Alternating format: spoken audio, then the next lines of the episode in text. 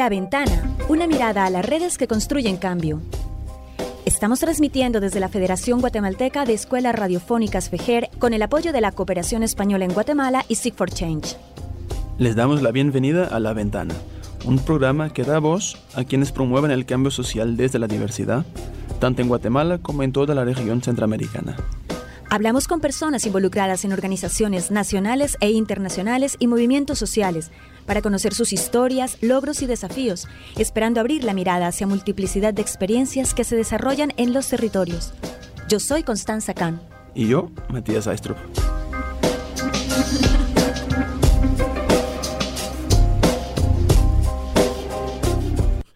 Muy buenas tardes, bienvenidas y bienvenidos a una nueva emisión de nuestro programa La Ventana. Recuerde que transmitimos por la 1420 AM de FEGER en Zona 1 de Ciudad de Guatemala. No olviden escuchar también los programas anteriores, es que están disponibles en Spotify o en Anchor. Hoy, con motivo del Día de los Derechos de la Mujer, el Día Internacional de la Mujer, Queremos dar a conocer las experiencias de mujeres que han llegado a espacios de poder y decisión para comprender cómo afecta el machismo en estos ámbitos, qué situaciones han enfrentado estas personas, sumado a los desafíos profesionales propios de su cargo que, que han desempeñado y de su apuesta personal, cómo han superado los llamados techos de cristal y hicieron la diferencia en escenarios que tradicionalmente son dominados por hombres. Aunque Guatemala ha avanzado significativamente en el índice de paridad entre los géneros, y en la tasa de matriculación en todos niveles educativos, siguen persistiendo desigualdades enormes que no se pueden ignorar entre hombres y mujeres a varios niveles. Por ejemplo, para tener un dato bastante actual, de los 160 diputados electos eh, para el Congreso, 31 apenas son mujeres, aunque se nota una evolución porque en el 2011 eran apenas 18. Eh, a nivel de gobierno también, por ejemplo, solo eh, dos de los 14 ministros son mujeres. Las mujeres en Guatemala, en el mundo, están, por tanto, poco a poco rompiendo esos roles eh, y estereotipos eh, de género, alcanzando altos niveles de cualificación, experiencia profesional y centralidad en el trabajo, demostrando que su incursión en otros ámbitos de la vida eh, en sociedad es positiva y obviamente es posible. Pese a eso, las relaciones de poder siguen marcadas por el género y continúan siendo barreras que impiden a las mujeres el acceso y participación plena en espacios de toma de decisión. Por eso, hoy conversaremos con dos mujeres que abrieron brecha en altos cargos del sector justicia de Guatemala, con reconocidas trayectorias profesionales y, sobre todo, que desde el ejercicio de sus cargos tomaron valientes y polémicas decisiones que son consideradas históricas en Guatemala y que definieron la historia del país. Uno de los nombres más recordados en la historia reciente de Guatemala es el de Claudia Paz y Paz, una especialista en derecho penal, académica, jueza y litigante guatemalteca. Fue fiscal general y jefa del Ministerio Público, la primera mujer en ocupar este puesto en el país. Durante su mandato entre el 2010 y el 2014, el Ministerio Público impulsó la investigación de graves violaciones de derechos humanos cometidas durante el conflicto interno que azotó al país hasta 1997 y llevó ante la justicia a varios de los perpetradores. Fue conocida internacionalmente por los casos contra Efraín Ríos Montt y los autores de la masacre de la de dos R's. Persiguió al crimen organizado y a la corrupción.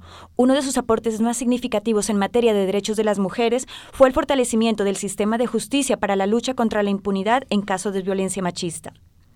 En 2012, Claudia Paz y Paz eh, fue nombrada entre las cinco mujeres más poderosas que cambian el mundo y en 2013 obtuvo el Premio de Derechos Humanos Judith Lee Stronach e incluso fue considerada como candidata al Premio Nobel de Paz en 2013. Actualmente es la directora del Centro por la Justicia y el Derecho Internacional, CEGIL, para el programa de Centroamérica y México. Hoy logramos tenerla en la ventana para hablar del tema del día de hoy, las mujeres en espacios de decisión y de poder, y para entender un poco cómo fue su experiencia de llegar a un alto cargo y ser la primera mujer en la cabeza del Ministerio Público. La entrevista la hicimos eh, más eh, antes, esta mañana, y fue por teléfono, por lo cual podrá haber alguna interferencia, por lo cual pedimos disculpa. Escuchemos pues a Claudia Paz y Paz y lo que nos contó a La Ventana. Claudia, eh, mirando tu currículum, es fácil evidenciar que te has forjado profesionalmente en un ambiente muy complejo por el hecho de ser mujer y por ser mujer en el sector justicia. ¿Cómo fue esa experiencia? ¿De qué manera te definió, te marcó en, un ambiente tan machista como puede ser este sector?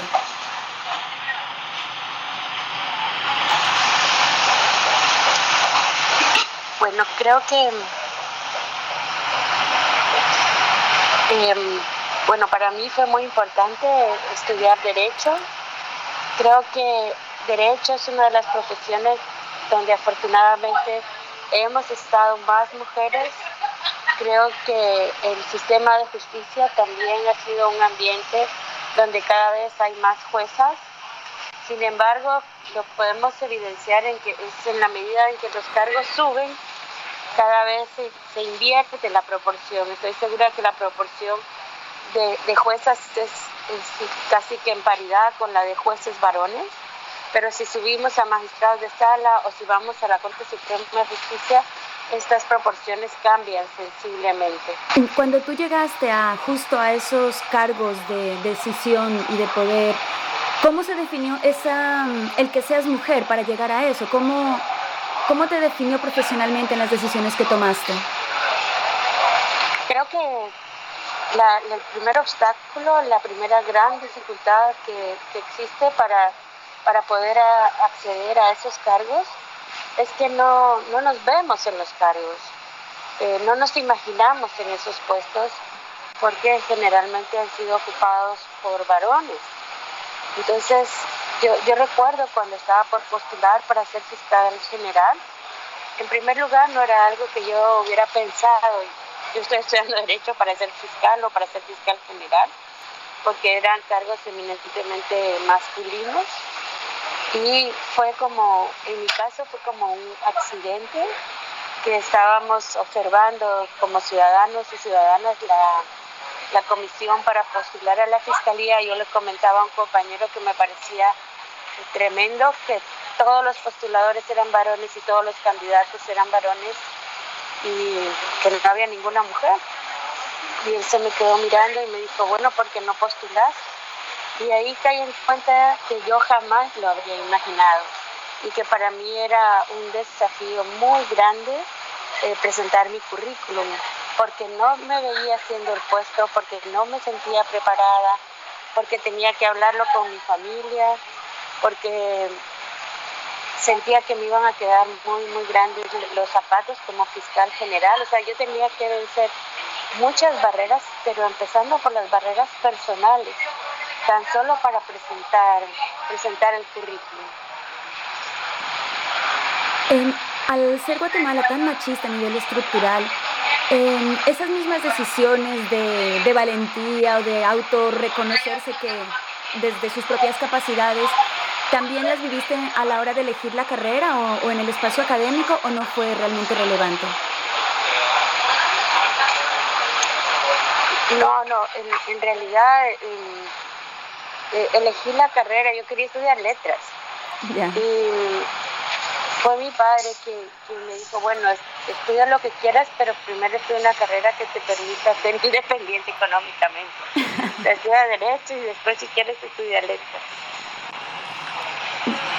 Y ahora, bueno, después de, ya mirando hacia atrás, eh, en lo que fue esa experiencia para ti de ser fiscal de Guatemala, Sabemos que cuando se trata de mujeres en espacios de decisión y sobre todo eh, cuando se toca temas polémicos, siempre también esos sectores em, enemigos de estos espacios acuden a acoso psicológico, a ridiculización, a banalizar o farandulizar cualquier decisión que una mujer toma en estos espacios.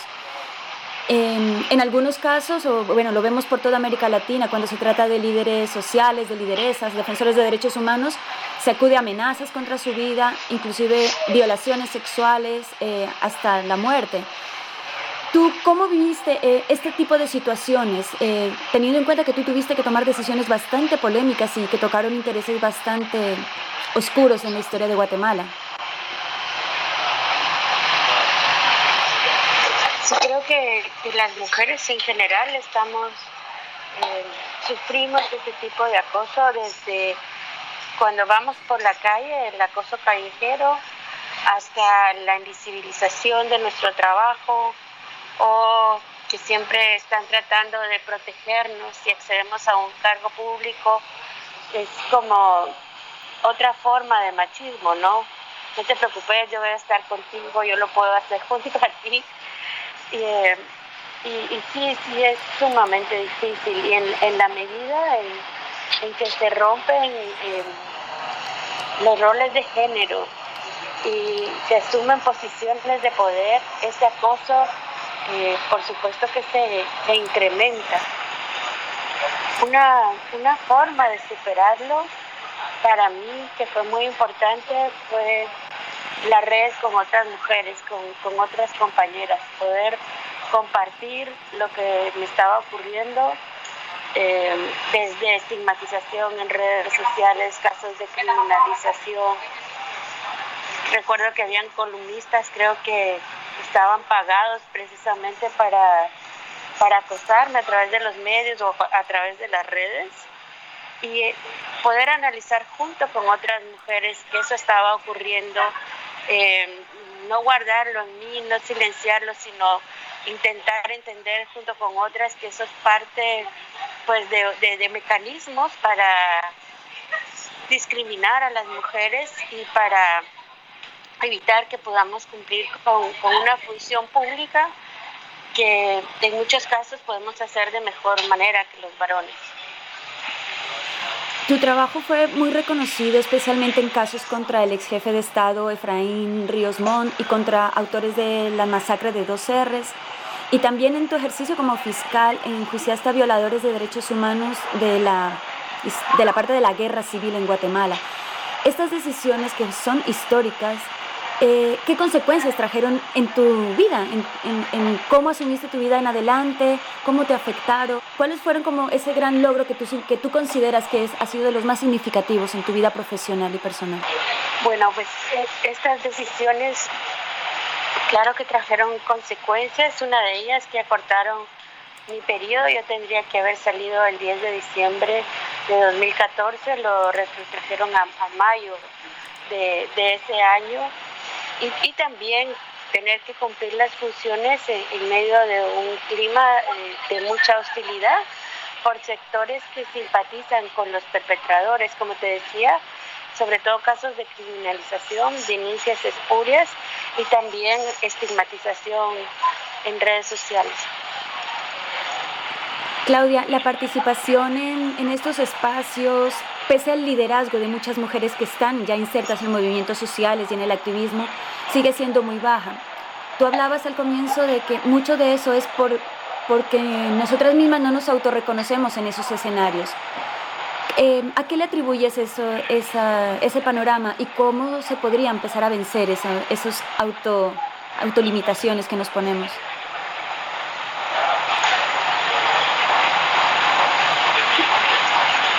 Creo que lo atribuyo a, un intento de impedir los avances que planteábamos desde la Fiscalía, desde el Ministerio Público. Y creo que una, una forma de, enfrentarlo, como te decía, era eh, unirte con, con, otras mujeres que puedan haber sufrido el mismo tipo de acoso, pero también ser muy transparente y actuar siempre con la verdad. Creo que también la solidez de tus planteamientos, de tu actuación, es, un, es un escudo contra todas estas formas de acoso. ¿Qué rol puede jugar el sector justicia en generar esas condiciones para la igualdad y la no discriminación contra las mujeres? Yo creo que las políticas de acción afirmativa son muy importantes, pero creo que sin duda deben de complementarse con Em, mecanismos de acción afirmativa desde muy temprana edad, es decir, becas para niñas, becas para niñas indígenas, garantizar el acceso a la universidad a las niñas, a las jóvenes, entender cuáles son las barreras que, que pueden ser de distintas razones, hasta que tienen que asumir labores de cuidado desde muy temprana edad, qué incentivos se pueden se pueden procurar, porque no basta solo abrir eh, ya para que puedan acceder a cargos públicos, porque muchas veces no se encuentran calificadas, porque las barreras son muchísimo anteriores, desde acceder a la escuela, acceder a la educación secundaria, no, no ser forzadas a casarse muchas veces, o los embarazos tempranos. Entonces, creo que las políticas de acción afirmativa eh, es decir, que con igualdad de méritos se opte por darle el espacio a una mujer, son necesarias pero son insuficientes para garantizar el pleno acceso de las niñas y de las mujeres a la educación y al trabajo. En tu conocimiento del Ministerio Público, eh, uno de los grandes desafíos es justo la, el tema de abordar la impunidad en casos de violencia machista. ¿Cómo se puede generar esas transformaciones estructurales, primero desde la prevención y luego desde la judicialización de estos casos para que no se repitan? Creo que nuestra apuesta eh, desde la Fiscalía era ampliar el modelo de atención integral hacia todo el país. Eh, lo ampliamos en Ciudad de Guatemala en el sentido de que llegaron los tribunales contra el femicidio precisamente a Girona para que fuera en una única ventanilla que pudiéramos darle todos los servicios a las mujeres sobrevivientes de violencia sexual, desde atención psicológica, médica clínica, médica forense, eh, trabajo social, hasta pues solicitar una orden de captura si el, si el caso lo ameritaba. En, unas pocas horas, eh, recogiendo toda la evidencia necesaria, porque en muchos casos, como tú bien sabes, se pone la denuncia, pero luego las mujeres desisten por distintas razones, entre ellas por temor al agresor. Entonces tienen que, que lograr darse atenderse todas estas necesidades para poder garantizar el acceso a la justicia. Entiendo que este modelo sigue funcionando, pero eh, no eh, está presente en todo el país y este, este despliegue territorial del modelo también tiene que completarse con un enfoque multicultural. Bueno, Claudia, eh, te agradecemos muchísimo tu participación en nuestro programa La Ventana y esperamos volver a tenerte en otra ocasión. Mil gracias. Hasta luego, muchas gracias. Mira, pues si no, ya. Agradecemos a Claudia Paz y Paz. Vamos a una corta pausa y regresamos en algunos minutos. En la 1420 AM suena Pensamiento. En la 1420 AM suena Juventudes. En la 1420 AM suena La Defensa del Territorio. Ahora en el Departamento de Guatemala puedes sintonizar Radio Fejer. Escuche una programación diversa, amena y cultural. Escuche Radio Fejer, comunicando buen vivir. En el marco del Día Internacional de la Mujer, las mujeres organizadas en el Comité de Unidad Campesina demandamos al Estado el cumplimiento de nuestros derechos de disponer y gozar de agua limpia en los pozos y ríos, así como el agua potable, disponer y gozar de la madre tierra, alto a los desalojos y criminalización por defender la madre tierra y el territorio, libertad de pensamiento y manifestación, justicia por toda clase de violencia, física, psicológica, económica, sexual, femicidios contra las mujeres y niñas. Exigimos contundentemente quede sin efecto la modificación a la ley de ONGs, que violenta gravemente nuestros derechos como movimientos populares, indígenas y campesinas. Este es un mensaje del Comité de Unidad Campesina y Agencia Catalana de Cooperación para el Desarrollo. Tienes un familiar desaparecido. ¿Quieres encontrarlo? Llama al 5909-1103. Danos tu muestra de ADN. Ayúdanos a identificarlo. Llama ahora al 5909-1103. Fundación de Antropología Forense de Guatemala. Señor presidente, hacen falta políticas de protección para personas defensoras de derechos humanos. El trabajo está hecho entre organizaciones de derechos humanos y funcionarios estatales tenemos un documento para la consulta aprobado, pero esa consulta, nunca se realizó en los departamentos con personas, organizaciones y comunidades defensoras de derechos humanos. Las anteriores autoridades se comprometieron a entregar los avances en la construcción de la política de protección para que a partir del 14 de enero del año 2020 se diera continuidad al proceso, pero todo quedó detenido. La aplicación de las políticas de protección a personas defensoras de derechos humanos es una obligación constitucional del Estado y un mandato de la sentencia de la Corte Interamericana de Derechos Humanos, emitida en el 2014. Por eso, señor presidente, ¿cuándo aprobarán las políticas de protección? Un mensaje con el apoyo de las organizaciones acompañantes a personas defensoras de derechos humanos, ADES, Farmamundi y Protección Internacional Mesoamérica. ¿Sabías que un organismo vivo modificado es cuando se traslada un gen animal a una semilla? Es creado a partir de químicos y comercializado como un producto aparentemente sano. Pero, ¿qué impacto provocan los transgénicos? Atenta contra los conocimientos ancestrales y la biodiversidad. Limita nuestra economía. Nos enferma con los químicos, como el glifosato. Traen grandes riesgos para la salud y el ambiente. Violenta los derechos humanos y socava la soberanía alimentaria. Alzamos nuestra voz y decimos no a los transgénicos y el reglamento que los promueve en Guatemala. Este es un mensaje de la Red Nacional por la Defensa de la Soberanía Alimentaria en Guatemala, REDSA, y Alianza Nacional para la Protección de la Biodiversidad, ANAPRO. En la 1420 AM suena Pensamiento. En la 1420 AM suena Juventudes. En la 1420 AM suena La Defensa del Territorio. Ahora en el Departamento de Guatemala puedes sintonizar Radio Fejer. Escuche una programación diversa, amena y cultural. Escuche Radio Fejer, comunicando buen vivir.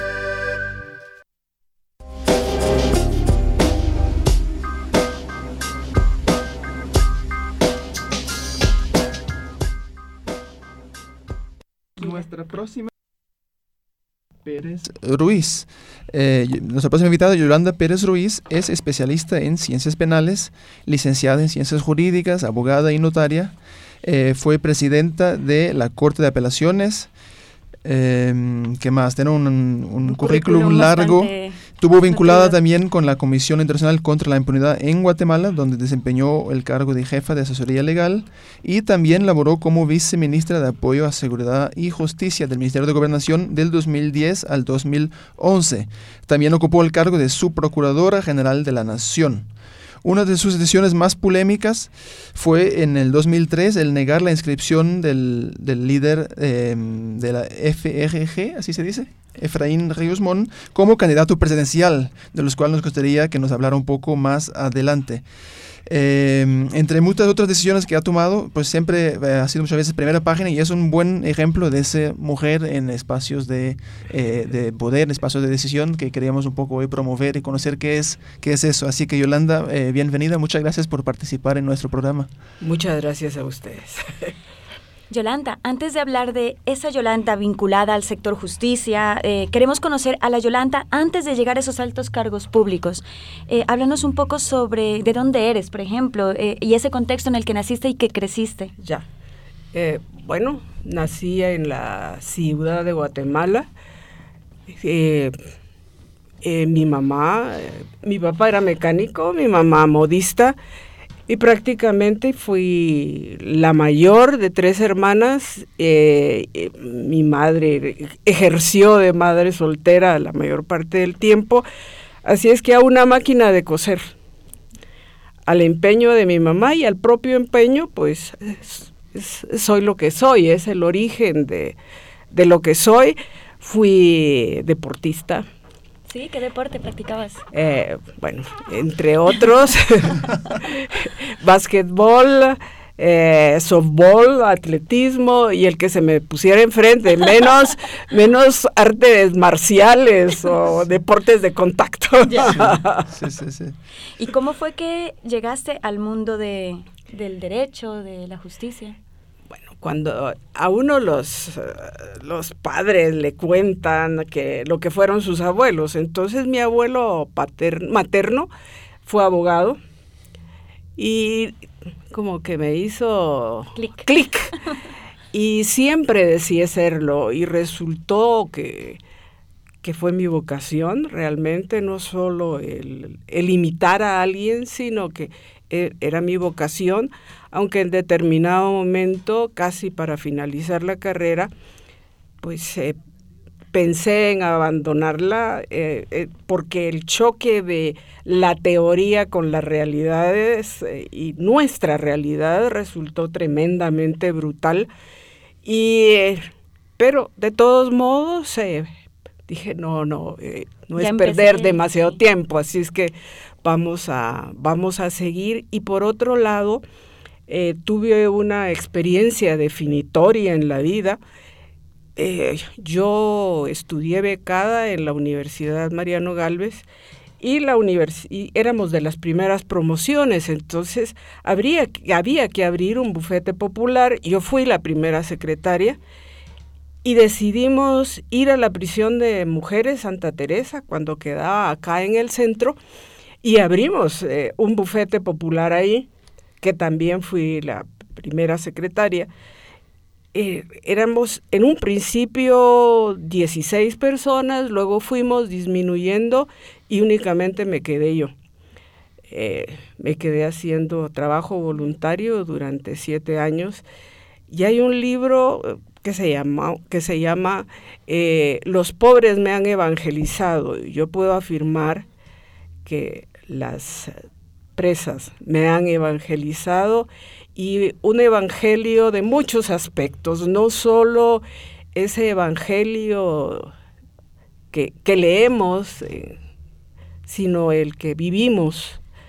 Y en medio de su desgracia, podemos decirlo de esa manera, ellas vivían una vida de absoluta generosidad y solidaridad con, con la gente de, su oficio, ¿no? Y creo que para mí eso fue, como insisto, definitorio. Te definió un poco eh, como, como persona, entiendo, no solo a nivel profesional. Así es, es decir, en todo sentido fue, fue definitorio porque el Evangelio del que hablo no es solo el, el meramente religioso, sino esa buena noticia de que aún dentro de la pobredumbre que cree la sociedad en que viven estas personas, hay grandeza. Y hay ejemplos a seguir. Entonces, esto en este, este buffet popular fue como tus primeros pasos eh, fuera de la universidad. Entiendo. Eh, no, aún antes de terminar la, universidad. Yo, yo trabajaba ya eh, en ese trabajo voluntario en, la prisión de mujeres mucho antes de, graduarme. Es decir, mis primeros clientes también fueron, fueron de ahí y decir, tengo, es que yo no puedo cobrar demasiado acá, ¿no? Entonces la primera vez que cobré honorarios, ya no recuerdo la cantidad y cobré poco, ¿no? Pero eh, la persona a quien le cobré sacó de la bolsa un fajo de billetes enorme. de haber sabido hubiera cobrado un poquito más. Uno va aprendiendo con la experiencia. Sí, sí. Y a cobrar eh, es muy difícil, ¿eh? eso nunca he aprendido. ¿Y cuál fue tu primer cargo en el sector público? En el sector público fui juez de primera instancia en el departamento del Petén. Petén, ok. Y, eso fue después de, o sea, dejaste el buffet popular para irte al Petén. Eh, insisto, tuve una época de crisis, ¿no? Y yo, yo veía que como litigante no, no, no iba a funcionar, porque yo no soy de, de ir a rogar la justicia y mis clientes resultaban bastante perjudicados porque yo no era no era ni dadora de, mordidas, ni muy pedigüeña que digamos. Entonces, trabajé eh, en la docencia varios años y estando en la docencia me hablaron para que fuera juez de primera instancia en el Petén, ah. que nadie se quería ir. Ya. Que no, no, no había casa. ¿Y cuáles fueron esas barreras con las que te encontraste por el hecho de ser primero mujer, ¿no? Y luego venir desde la capital a un, departamento. Bueno, en, en, el Petén fue relativamente fácil. En primer término, porque hay muchas cosas hermosas que ver, ¿no? Y por otra parte, lo que sí a la gente le extrañaba era que una flaquita y no porque te esté viendo, al decir una flaquita, pero era tal vez más delgada, eh, que no parecía que, fuera mayor de edad, estuviera en ese cargo.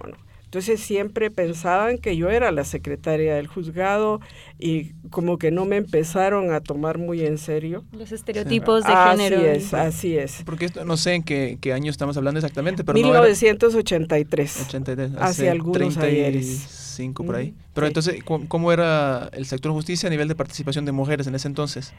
Pues eh, eh, se conserva, creo yo, aún eh, cierto porcentaje similar. Eh, la mayoría de mujeres son jueces de paz. Había jueces de primera, juezas de primera instancia, pero no eran muchas, muchísimo menos magistradas de sala, aunque eso sí ha cambiado enormemente ahora, y en la Corte Suprema no había ninguna mujer. Entonces sí era, se mantenía la, eh, la hegemonía eh, de los varones en el, en el sector justicia y fundamentalmente en, en los cargos de, de mayor responsabilidad o de mayor carga política.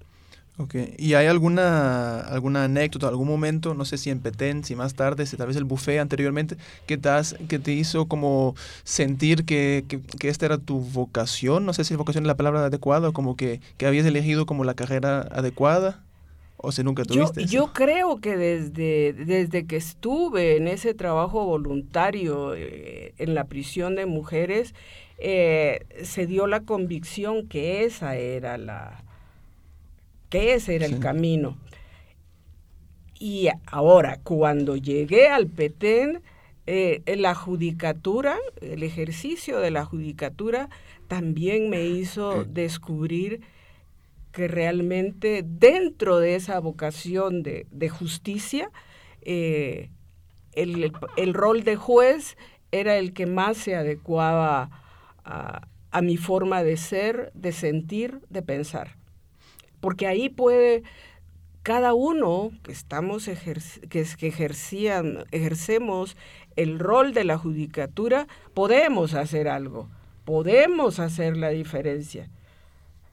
Que nos atrevamos a hacer la diferencia son otros 100 pesos.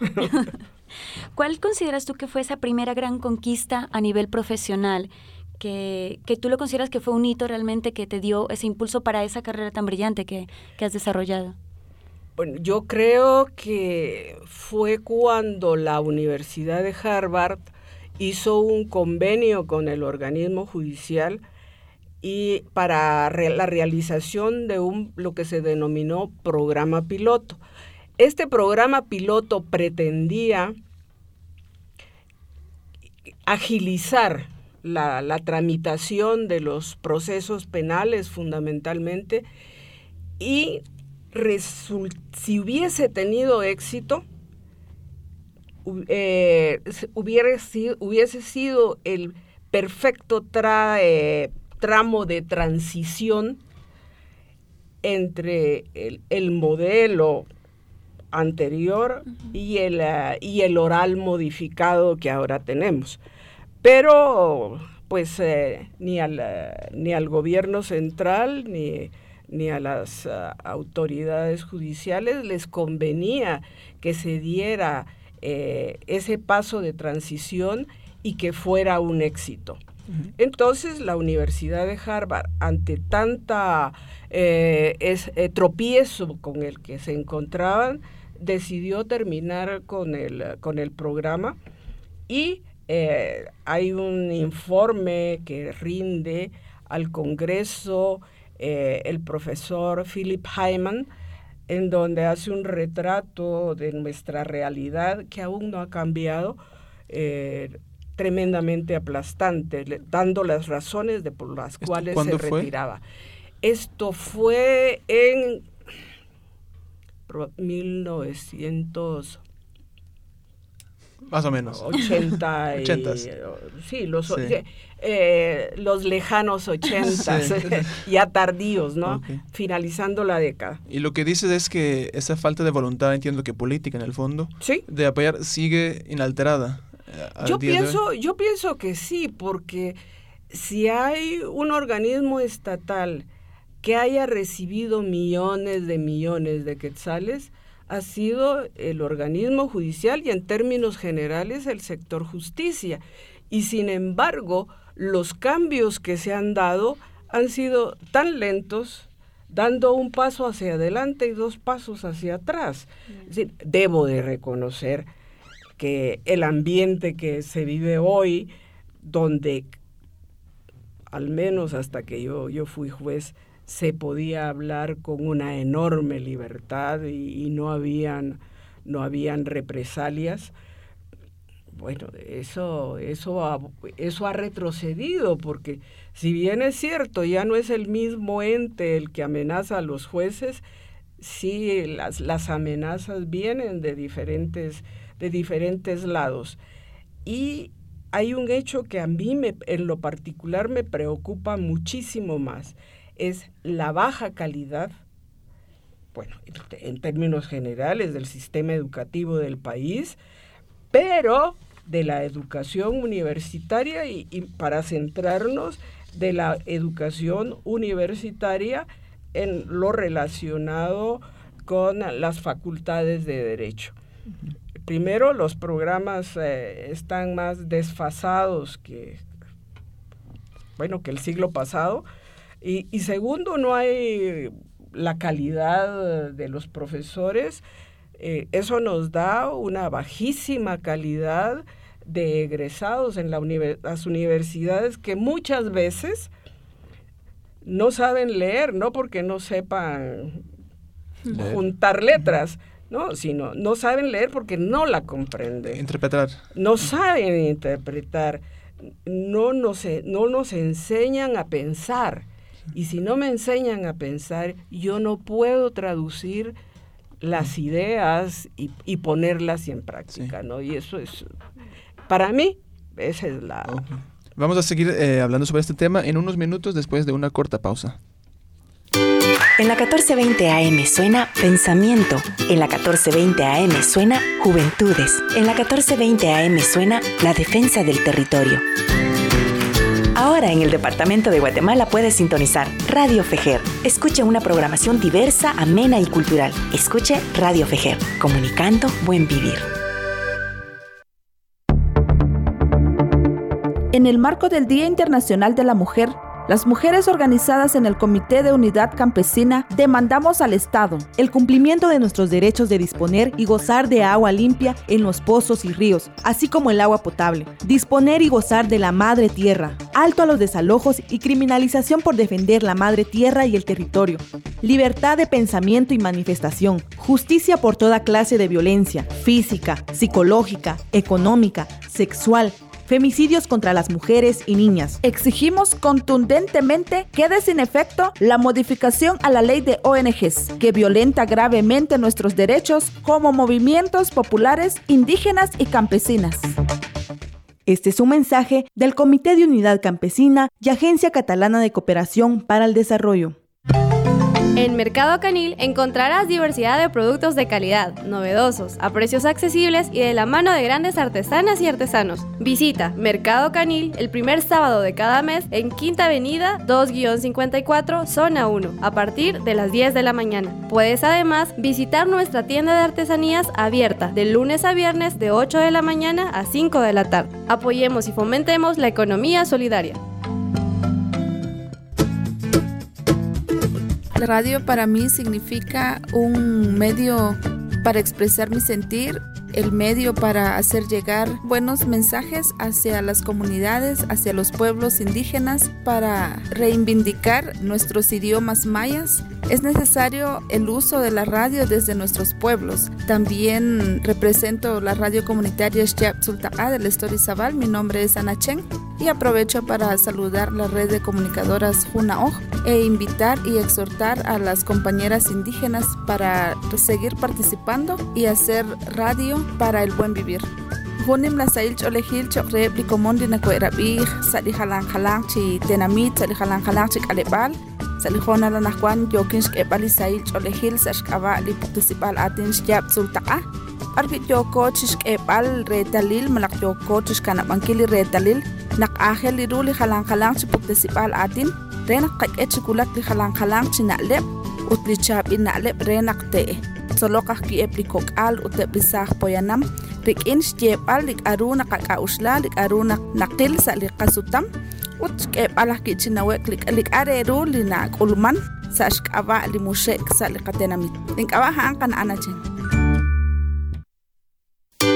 En la 1420 AM suena Pensamiento. En la 1420 AM suena Juventudes. En la 1420 AM suena La Defensa del Territorio.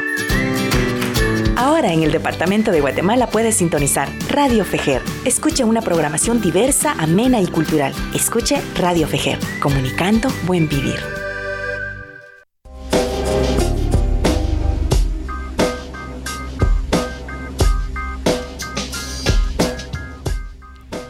Continuamos en la ventana con Yolanda Pérez y hablando precisamente de hitos y de abrir brechas para las mujeres.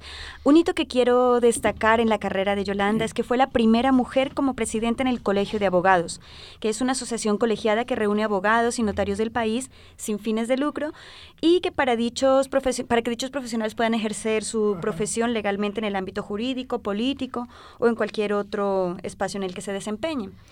Eh, cuéntanos un poco eh, qué significó eso para ti, hacer parte de, ese, estar en la presidencia de esta organización y por qué fue importante eh, ser la primera mujer, que se abriera esa brecha. Y yo creo que la importancia de esa elección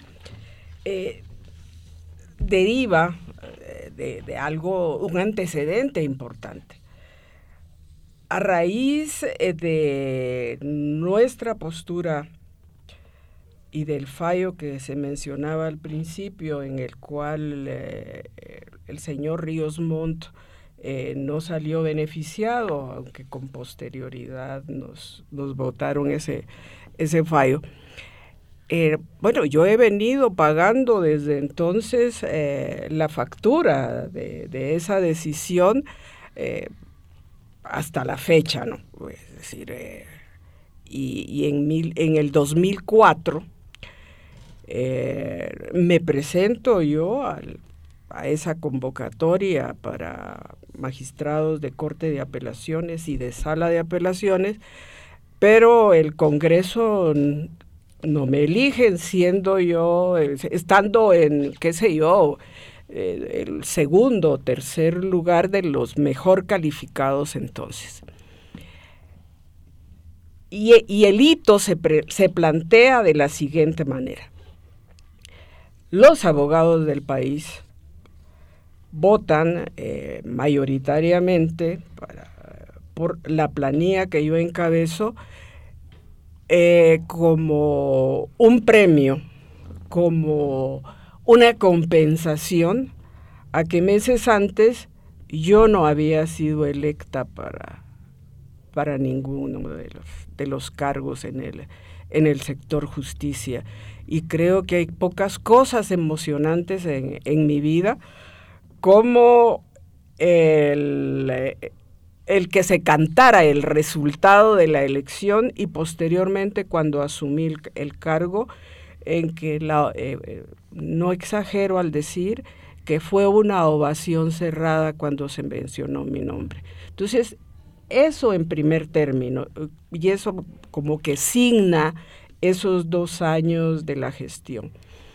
Eh, como objetivo primordial de la gestión, eh, nos planteamos que el colegio tuviese el papel que debía de tener y no es, eh, ser un comparsa más dentro de la, de la realidad nacional, que tomara el papel que debía de tomar hicimos un cambio administrativo, eh, hasta un cambio de imagen.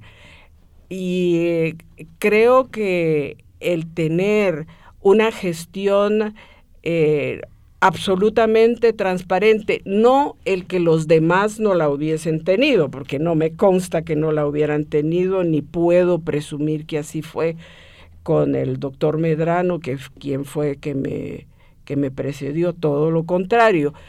Pero eh, sí se dio situaciones en donde el, papeleo y la, burocracia se agilizaron muchísimo más y contamos con la colaboración de un tribunal electoral que no era de, mi planilla, eh, eh, que trabajó con una absoluta agilidad y, dándole un vuelco al funcionamiento del Tribunal de Honor ah, del colegio.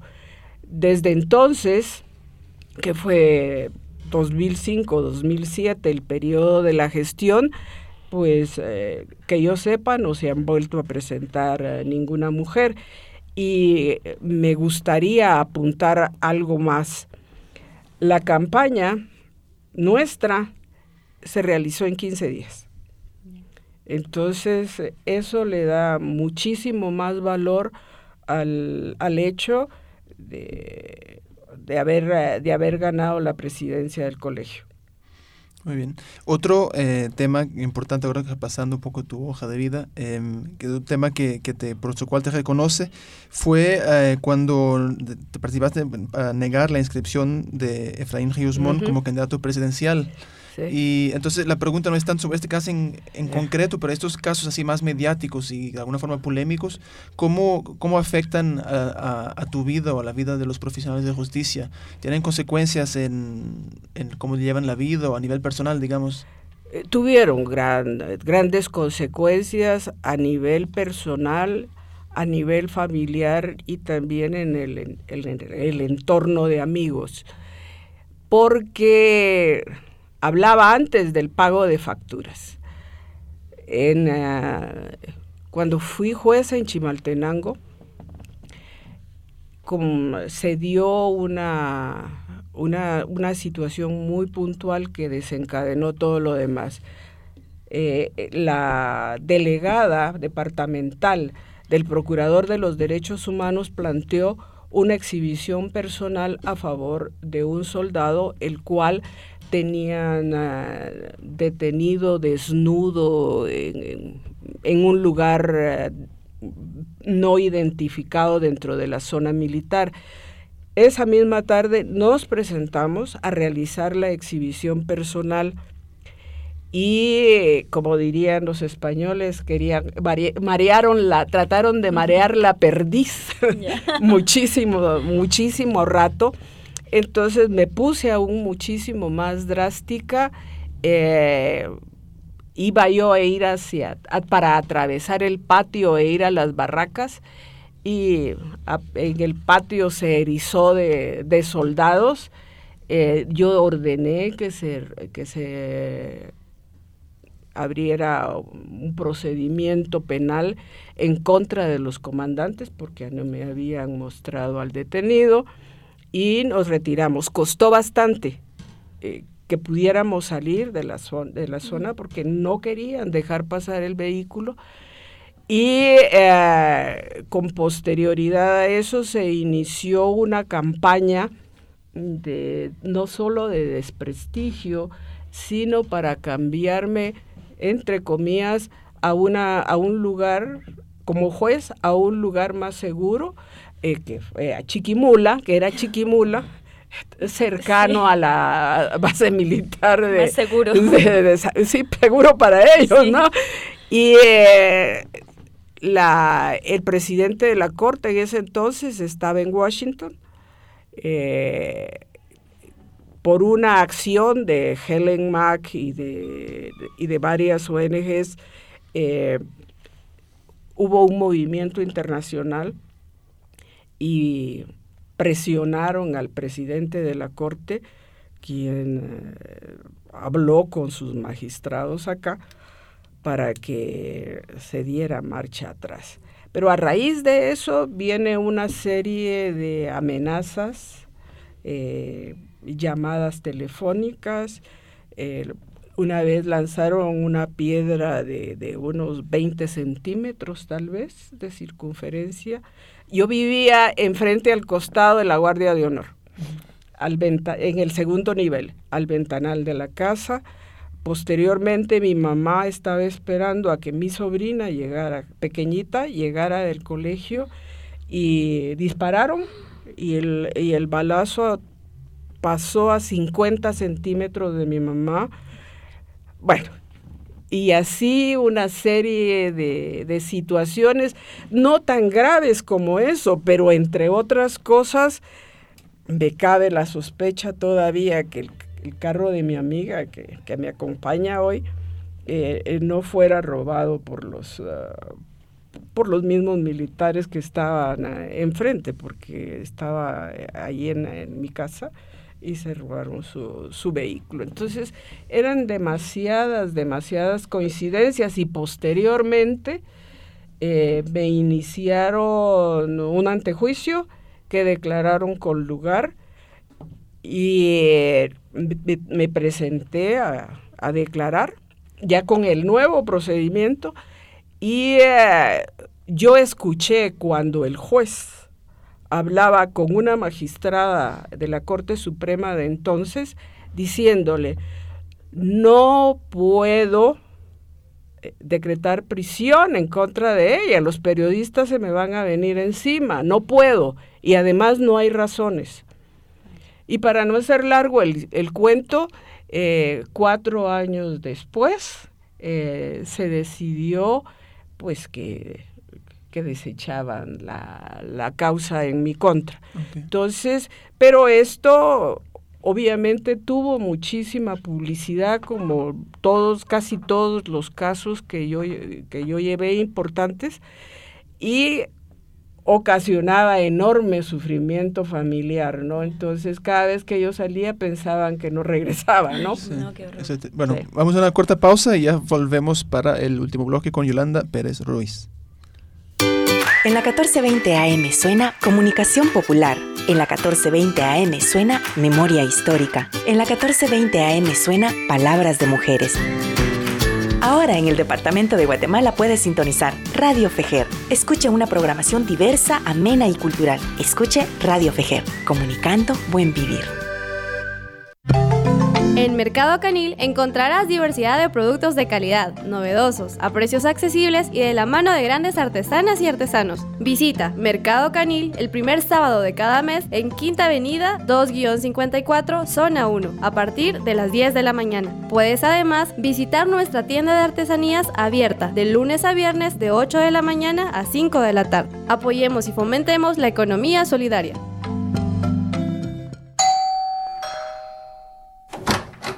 Buen día, amiga. Pasa adelante. Bienvenida. Muchas gracias, amiga. ¿Cómo te encuentras? Pues todo bien, terminando de limpiar la casa. Qué cansado, ¿verdad? No tenemos horario para descansar. Fíjate que no lo hago sola y eso nos permite tener mayor tiempo para compartir como familia. El cuidado de la casa debe ser un trabajo colectivo. Me alegra mucho escuchar eso, amiga. El trabajo invisible que hacemos en el hogar sostiene la economía y la red de la vida. Por un mundo donde el cuidado se comparta. Un mensaje del sector de mujeres con el apoyo de WeEffect. Para salvaguardar la Abuela Lago, se creó en el año 2012 el Acuerdo Gubernativo número 12-2011, que obliga a las municipalidades, chaleteros, hoteleros, beneficios de café, entre otros, a implementar su planta de tratamiento que recoja y limpie las aguas previo a su entrada al lago. Lamentablemente, este acuerdo no se cumple. Exijamos a que los gobiernos ejecuten esta acción gubernativa para poder sanar a nuestra abuela lago. La abuela lago vive, defendámosla. Este es un mensaje de la Alianza de Autoridades del Lago Ajpop-Dinamit Oshlajujimosh. En la 1420 AM suena Pensamiento. En la 1420 AM suena Juventudes. En la 1420 AM suena La Defensa del Territorio. Ahora en el Departamento de Guatemala puedes sintonizar Radio Fejer. Escuche una programación diversa, amena y cultural. Escuche Radio Fejer, comunicando buen vivir.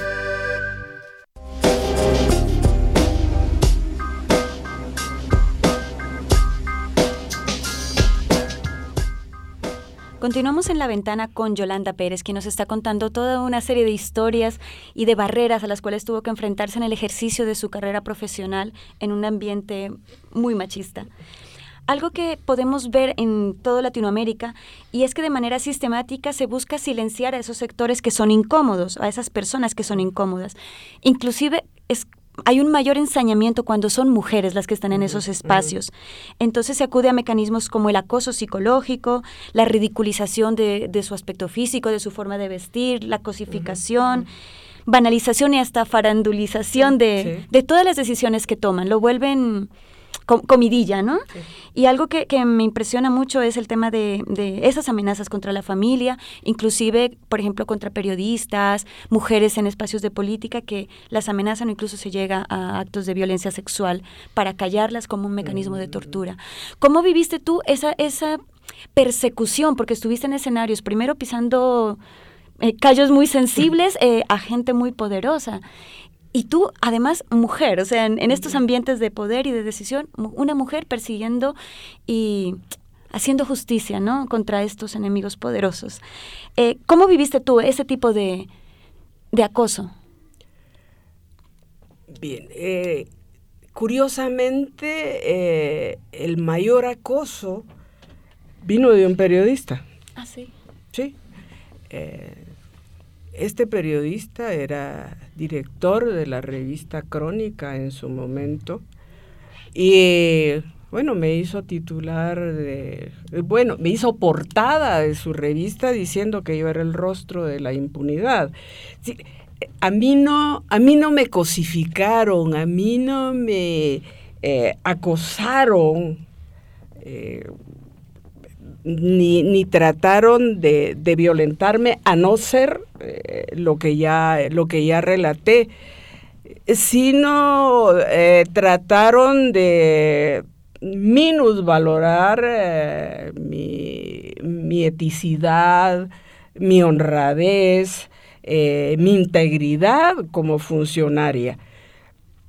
Pero, digamos, ahí centraron todas las baterías y con posterioridad siendo habiendo sido yo candidata magistrada a una magistratura de la Corte de Constitucionalidad, este, este mismo personaje, de cuyo nombre no quiero acordarme, eh, sí, eh, eh, insistía en atacarme, pero entonces era porque yo trabajaba, había trabajado en la CICIG. Siempre buscaron eh, y fue el único periodista que me acosó, digamos, en ese sentido, porque de resto eh, he recibido siempre un enorme apoyo y respeto de la prensa. Probablemente porque no me hacía propaganda a mí, sino que defendía principios. Para terminar ya el programa, em, el programa justamente nos queríamos centrar en mujeres que ocupan cargos de toma de decisión, pero vemos que en Guatemala y seguramente en el continente, estos cargos eh, y estos sectores de, poder, ya sea el ejército, que sigue como un actor poderoso, en el sector privado, de la política, son, los cargos son ocupados mayoritariamente por hombres. Entonces, si los hombres siguen ocupando estos cargos, ¿cómo, puede, cómo se puede lograr una paridad más grande? ¿Cómo pueden las mujeres aspirar a, ocupar estos cargos también en, paridad con, los hombres. Sí, yo, yo creo, es un criterio muy personal, el hecho de que las mujeres eh, debemos ser buenas, es decir, y, y ser tan buenas como un hombre, pero esto no es suficiente. Tenemos que demostrar que somos mejores. Y si alguna ventaja hemos tenido hasta hace pocos años, bastante grande, es eh, que la honestidad de las mujeres y su compromiso ha sido mayor que el de nuestros eh, pares varones. Pero esto se ha ido perdiendo poco a poco. Eh, por la constante injerencia de las mujeres en temas de corrupción. Entonces ya la población no ve. Es un proceso de que poco Exactamente. Yo creo que ese es un espacio que debemos recuperar, que para mí es todavía más importante que, que, que tener situaciones de paridad, porque voy a poder exigir paridad con toda la autoridad moral cuando yo recupere el espacio que poco a poco hemos ido perdiendo. Bueno, ok. Yolanda, muchísimas gracias por venir al programa. Es una lástima que tengamos que interrumpirlo ahora, pero gracias por venir a compartir un poco de historia, un poco de experiencia que da el registro. Y... bueno, esperamos volver a tenerte aquí en la ventana para que nos cuentes más de esa Y prometo la próxima vez no hablar tanto. No, al contrario. está bien, Queremos que hables y que nos cuentes cada vez muchas más porque eh, profesionales de, de, tu corte es lo que necesita este país y esta América Latina para inspirarnos. Muchas gracias. Muchas gracias a ustedes. Bueno, eh, regresamos en ocho días con más invitados para conocer lo que se hace por Guatemala. Bueno, hasta de entonces.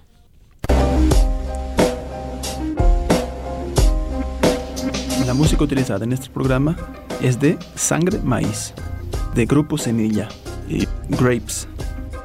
Este es un programa de la Federación Guatemalteca de Escuelas Radiofónicas FEJER con el apoyo de la Cooperación Española en Guatemala y Seek for Change. Esto ha sido La Ventana.